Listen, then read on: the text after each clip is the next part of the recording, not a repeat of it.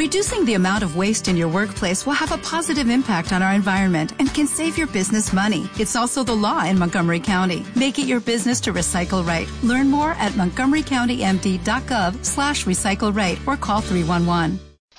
Hola gente, continuamos con el, la lectura del libro la ligera ventaja. Estamos en la página 227.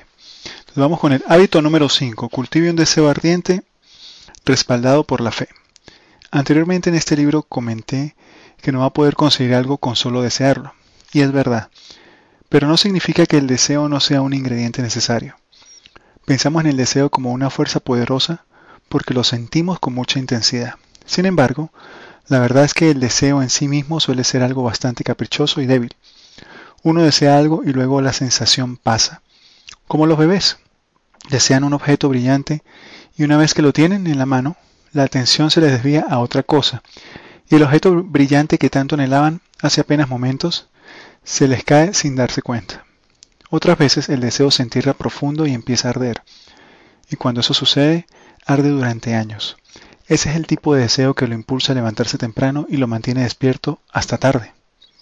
Es lo que le motiva a persistir ante la adversidad. Un deseo de esa clase puede mover montañas y alterar el curso de los ríos.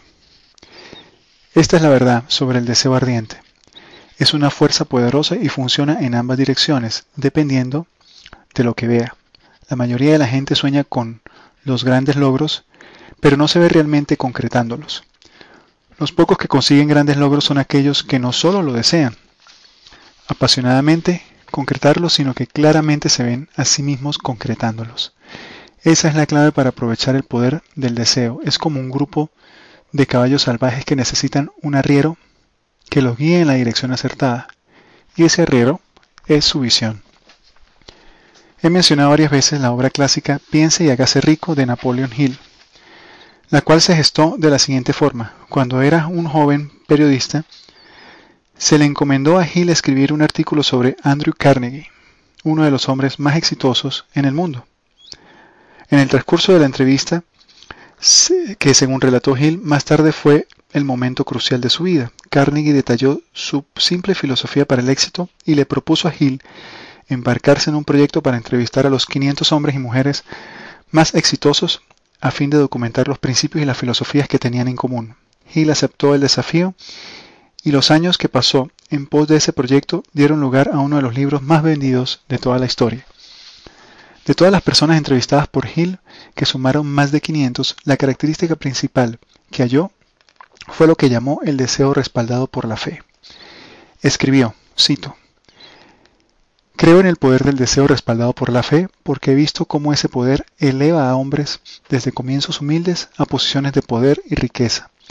He visto cómo saqueaba la tumba de sus víctimas, cómo servía de medio para que los hombres llevaran a cabo su rehabilitación después de haber fracasado en un centenar de formas distintas. El deseo ardiente respaldado por la fe simplemente significa un anhelo profundo y apasionado de conseguir algo y de saber, no de desear o esperar, sino de saber que usted va a llegar a ese fin. En otras palabras, debe existir coherencia entre su deseo y su fe. Si existe esa desconexión, si desea algo pero genuinamente carece de la fe de que las acciones que está realizando lo llevarán a su fin, entonces se está tendiendo su propia trampa del fracaso. Por otra parte, si lo que desea es enorme, tan grande que le parece muy lejos en el momento, pero su fe en las acciones que está tomando de la ligera ventaja coincide con ese deseo, entonces usted está preparando exactamente, se está preparando exactamente para el tipo de éxito que describe Napoleon Hill. En el transcurso de su recorrido le aparecerán toda clase de obstáculos y usted puede determinar el tamaño de la persona por el tamaño del problema que le mantiene derrotada. La gente exitosa mira un problema y ve una oportunidad. El deseo ardiente es lo que le motiva a usted a enfrentarlo en vez de darse vuelta y marcharse corriendo. Por eso el deseo ardiente respaldado por la fe es lo que permite atravesarlos. Hábito número 6. Esté dispuesto a pagar el precio. Cuando me enfrenté al día de disgusto en el campo de golf todos esos años atrás, lo que me impactó fue que si no optaba por hacer algo para tener éxito, irremediablemente fracasaría por el resto de mi vida. También me di cuenta de que optar por esa decisión significaría pagar un precio y que vale la pena pagar el precio de todo lo que vale la pena tener. Me imagino que muchos harán un gesto de dolor ante la frase esté dispuesto a pagar el precio. Sé lo que están pensando. Ajá, lo sabía. Es esto, para ser exitoso voy a tener que hacer este sacrificio gigantesco y doloroso. ¿Qué tengo que hacer? ¿Arrojar mi televisor a la basura? ¿Despedirme de toda diversión y privarme de mis comidas favoritas? En realidad no es tan dramático. Sus sueños podrán ser grandes y en efecto, espero que sean enormes. Pero los pasos que tomará para llevar a ellos serán simples y pequeños, y el precio que paga surte el mismo efecto, surte el mismo efecto. No tiene que pagar su sueño de un millón de dólares con un cheque personal por esa misma cantidad. Puede pagarlo con, bueno, un centavo por día. Puede, pero puede entender lo que es ese centavo y debe estar dispuesto a pagarlo, sea cual sea el sueño o la meta, debe pagar un precio y claro está, eso significa renunciar a algo. Puede ser algo tan sencillo como renunciar a cierta comida de basura habitual por el bien de su salud, o algo tan sutil como renunciar a su derecho o a tener razón, o su hábito de ejercer control de una conversación por el bien de la relación personal. Puede significar renunciar a dormir un poco más tarde cada mañana para dedicar tiempo antes del trabajo a escribir tres cosas por las que usted está agradecido. Hacer esas abdominales, prepararse un desayuno decente en vez de agarrar algo colorido, sabroso y venenoso en camino al trabajo. Tal vez signifique la gratificación demorada de aplazar ciertas compras o adquisiciones. Dejar pasar algunos placeres por el bien de alcanzar su objetivo a largo plazo. Como dije antes, mi, habilidad atlética siempre fue normal pero siempre tuve gran dedicación a los deportes. En un momento dado, integré un equipo de softball. Habíamos entrenado mucho tiempo y con gran intensidad y éramos un equipo bastante bueno, al punto que viajábamos y ganábamos torneos a diestra y siniestra. No me molesta confesarle que fueron momentos emocionantes, hasta que llegué a una coyuntura crítica. Llegué al momento decisivo en el que había sufrido contratiempos graves en mi negocio y perdí todo y sabía que tenía que volver a encaminar mi carrera. Era hora de rehacer mi vida, restablecer mi enfoque mental y seguir adelante. También sabía que no podía hacerlo sin cambiar algo, tenía que pagar el precio. Y fue una elección difícil. Pero abandoné el equipo de softball. Mis amigos no podían creerlo. ¿Renuncias al equipo? Les contesté, ustedes siguen siendo mis amigos y los aprecio mucho, pero búsquense otro jugador. Tenía que dedicar el tiempo que pasaba en softball e invertirlo en otra cosa. No tuve que cambiar mi vida por completo, pero necesitaba redirigir 10 horas por semana. Podría haberla sacado del tiempo para mi familia o mi trabajo, pero iban a salir de algún lado. Ese era el precio. Recuerde que no hay muchos millonarios que tiren más de 100 al jugar boliche. ¿Por qué no? Porque dejaron la liga de boliche para construir su fortuna. La pregunta que solo usted puede responder es si eso es un precio demasiado grande de pagar. Recuerde que cualquiera que sea el precio que pague, va a ser mucho más grande si no lo hace que si lo hace. El precio del abandono es mucho peor que el precio de la disciplina. En efecto, el precio que pagué por el éxito no es nada comparado con el precio que pagará por el que pagará por el fracaso. Puede llevarle 5 años y 10.000 horas en caminar su éxito, pero ya una vida entera fracasar. Practique la integridad de la ligera ventaja. Hábito 7.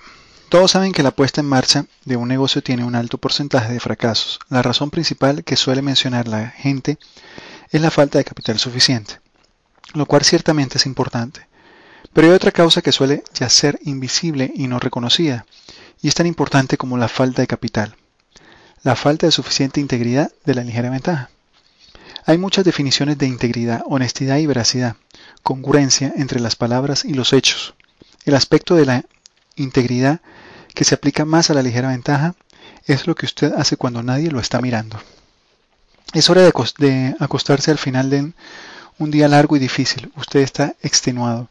Se dirige a la cama y ahí está su libro esperándolo. Usted se ha comprometido a leer 10 páginas por día, pero hoy es un día muy cansado. Ni siquiera sabe si podría mantener los ojos abiertos. ¿Qué debe hacer? Usted se dice a sí mismo, si solo esta noche omito las 10 páginas no va a pasar nada. ¿Y sabe qué? Tiene toda la razón. No va a significar una enorme diferencia de una u otra manera, no es un problema grave. En ese momento es cuando descubre quién es realmente. E, Es en la decisión de ese momento cuando nadie más lo está mirando y nadie jamás se enterará cuando su elección es muy leve, sutil e insignificante, que en ese momento que hallará si, que es en ese momento que hallará si tiene o no la integridad de la ligera ventaja. Hallar tres cosas nuevas hoy por las que está agradecido. Dejar el, el tenedor antes de sentirse lleno, ponerse los zapatos y dar esa caminata de media hora aunque haga frío hacer las tres llamadas telefónicas que dijo que haría, aunque nadie se entere si las hizo o no. Nadie salvó a usted. La integridad de la ligera ventaja es uno de los grandes secretos del éxito empresarial. Cuando usted tiene su propio negocio, nadie le va a decir que debe, que debe presentarse a trabajar, ni le gritará en el oído que haga esas llamadas de ventas. Nadie está ahí para asegurarse que usted está supervisando a sus proveedores y que sus libros contables estén actualizados. Todo depende de usted ahora. Usted no tiene jefe. En realidad, eso es erróneo. Sí tiene un jefe. Y ese jefe es usted. Actuar con su propio jefe como su propio jefe y hacerlo exitoso y sistemáticamente día tras día exige un grado de integridad y la ligera ventaja muy singular y honestamente muchos dueños de negocios no lo tienen. Se intoxican con la libertad de trabajar por cuenta propia y son incapaces de mantener el tipo de estructura necesaria para triunfar. Sin la integridad en las pequeñas cosas diarias, un nuevo negocio no puede mantenerse a flote por mucho tiempo. Y en caso de que piense que este no es un problema porque no es un empresario y no tiene negocio propio, le tengo una sorpresa. Sí, lo es. Y sí, lo tiene. Vivir la vida, a decir verdad, es ser un empresario. Usted podrá, un, usted podrá ser uno de las decenas de miles de empleados de una gigantesca empresa dueño único de un puesto de helados o un padre o madre ama de casa a cargo de administrar el hogar, pero es la única persona a cargo de desenvolver constantemente el curso de su vida. Su vida es una nave especial Apolo que se encamina a lo desconocido y no hay nadie al timón salvo usted mismo. Usted es un novelista y la historia que está inventando con su rica trama e imaginativa paleta de personajes diferenciados y creíbles en su vida. Usted es el guionista, director y productor de un largometraje épico, que durará años. Al igual que Edison, usted es un inventor, al igual que Freehoff, Nansen, un explorador, al igual que Emerson, un filósofo, al igual que Steve Martin, un artista, al igual que Lincoln, un hombre de Estado, al igual que Wilberforce, un libertador paciente. Usted es todas esas todas esas cosas y más.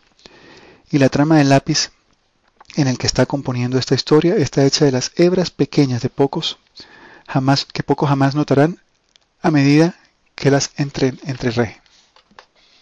Pensará que estoy exagerando, no es así, usted es capaz de grandes cosas, lo sé porque he observado la condición humana y todo ser viviente es capaz de grandes cosas. La mayoría jamás las las logrará o vivirá, pero todos pueden hacerlo con solo entender cómo funciona el proceso. Preséntese, preséntese constantemente, preséntese constantemente con una actitud positiva y esté preparado y comprometido a largo plazo. Cultive un deseo ardiente respaldado por la fe, esté dispuesto a pagar el precio y haga las cosas que se comprometió a hacer aun cuando nadie lo está mirando.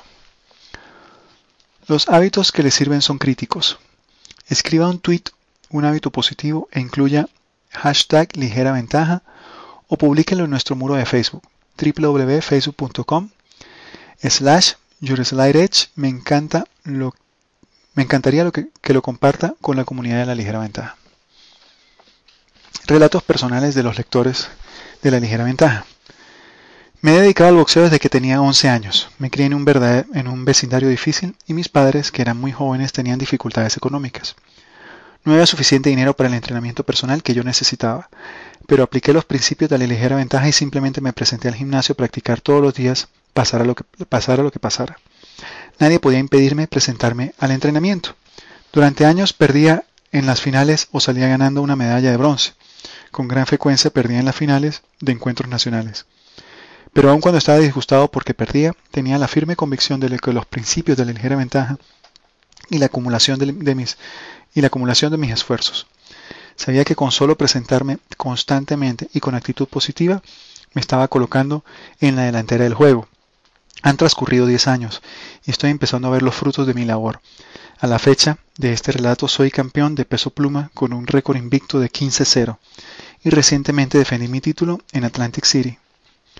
Ahora que soy un poquito más grande y sabio, creo firmemente en toda la filosofía de la ligera ventaja. A un nivel más profundo he aprendido a usar mi pasado como arma para que mi viaje al futuro sea un poco más fácil. Estoy totalmente convencido de que si mantengo mi rutina simple, cotidiana, de manera constante, sin sofisticaciones, al seguir refinando mi arte y continuar nadando en el cubo de crema, se convertirá en mantequilla. Jorge Díaz, en New Jersey. Para cuando cumplí los 30 años, tenía una fortuna de un millón de dólares en papel. Era dueño de terrenos, negocios, pozos petroleros e incluso era presidente de la Cámara de Comercio local. Y se me consideraba un ciudadano íntegro de la localidad. La vida era buena. En la década siguiente todo eso cambió y para cuando tenía 40 años me hallé divorciado y en la quiebra, con cinco hijos que mantener. Mi amor propio estaba destrozado. Un encuentro casual con un viejo conocido cambió todo. Tenía un puesto vacante en su empresa que me ofreció. También lo importante fue que me recomendó libros y recursos excelentes para empezar a leer y recausar mi estado mental. Cuando hablamos de sueldo le dije que trabajaría gratis y que luego me podía, decidir cuál era mi valor. Yo sabía que tenía en mi, en mi interior la habilidad de rehacer mi vida y que para que sucediera necesitaba practicar los principios de la ligera ventaja todos los días. Eso exigía establecer metas y hacer disciplinas diarias que con el tiempo me llevarían a concretar la visión que tenía de mi vida. En mi trabajo de operador de telemarketing hice cientos de llamados en frío todo el día, todos los días, con todas las contestaciones imaginables, la mayoría no muy favorable. Dormía en el piso de la oficina porque no tenía dinero para pagar mi propia casa. Lentamente, día a día, dominé lo rutinario. Después de seis semanas de ese puesto todavía no había conseguido ni una venta, pero no me di por vencido, sabiendo que estaba desarrollando mis habilidades como operador de telemarketing y que con el tiempo rendiría sus frutos. Ese día llegó cuando me informaron que una de las compañías más grandes de seguros había comprado más de 150 boletos para sus agentes y quería lo mismo para otro evento que estaríamos promocionando. Fue la venta individual más grande que jamás concretara la compañía. Con el tiempo, ascendí a vicepresidente y me convertí en un socio igualitario de la compañía. Todo esto sucedió porque hice acto de presencia constantemente con buena actitud durante largo periodo. Tenía un deseo ardiente y fe, y estaba dispuesto a pagar el precio. Además estaba dispuesto a hacer todo esto hasta cuando nadie estaba mirando. Ahora estoy viviendo en mis sueños y creando una diferencia positiva, compartiendo los principios profundos pero simples de la ligera ventaja. Steve Fleming, Santa Fe, New México. Puntos esenciales del capítulo, del capítulo 15. Punto número 1. Existen dos tipos de hábitos, los que sirven y los que no sirven. 2. Usted tiene la elección de sus hábitos al elegir sus acciones diarias. 3. La forma de eliminar un mal hábito es reemplazarlo con un hábito positivo. 4. Estos son los 7 hábitos poderosos y positivos de la ligera ventaja. Hábito número 1. Preséntese. Sea la rana que da el brinco y deja el camalote. Principio 2. Preséntese constantemente. Siga presentándose cuando otros desaparecen. Principio 3. Cultive una actitud positiva. Vea el vaso rebalsando. Principio 4. Comprométase a largo plazo. Recuerde la regla de las 10.000 horas. Principio 5. Cultive un deseo ardiente respaldado por la fe, no esperando ni anhelando, sino sabiendo. Principio 6. Esté dispuesto a pagar el precio, a veces hay que dejar el equipo de Sofol. Principio 7. Practique la integridad de la ligera ventaja. Haga las cosas que se comprometió a hacer, aun cuando nadie lo esté mirando. Vamos al capítulo número 16. Ese se llama Tres pasos hacia sus sueños.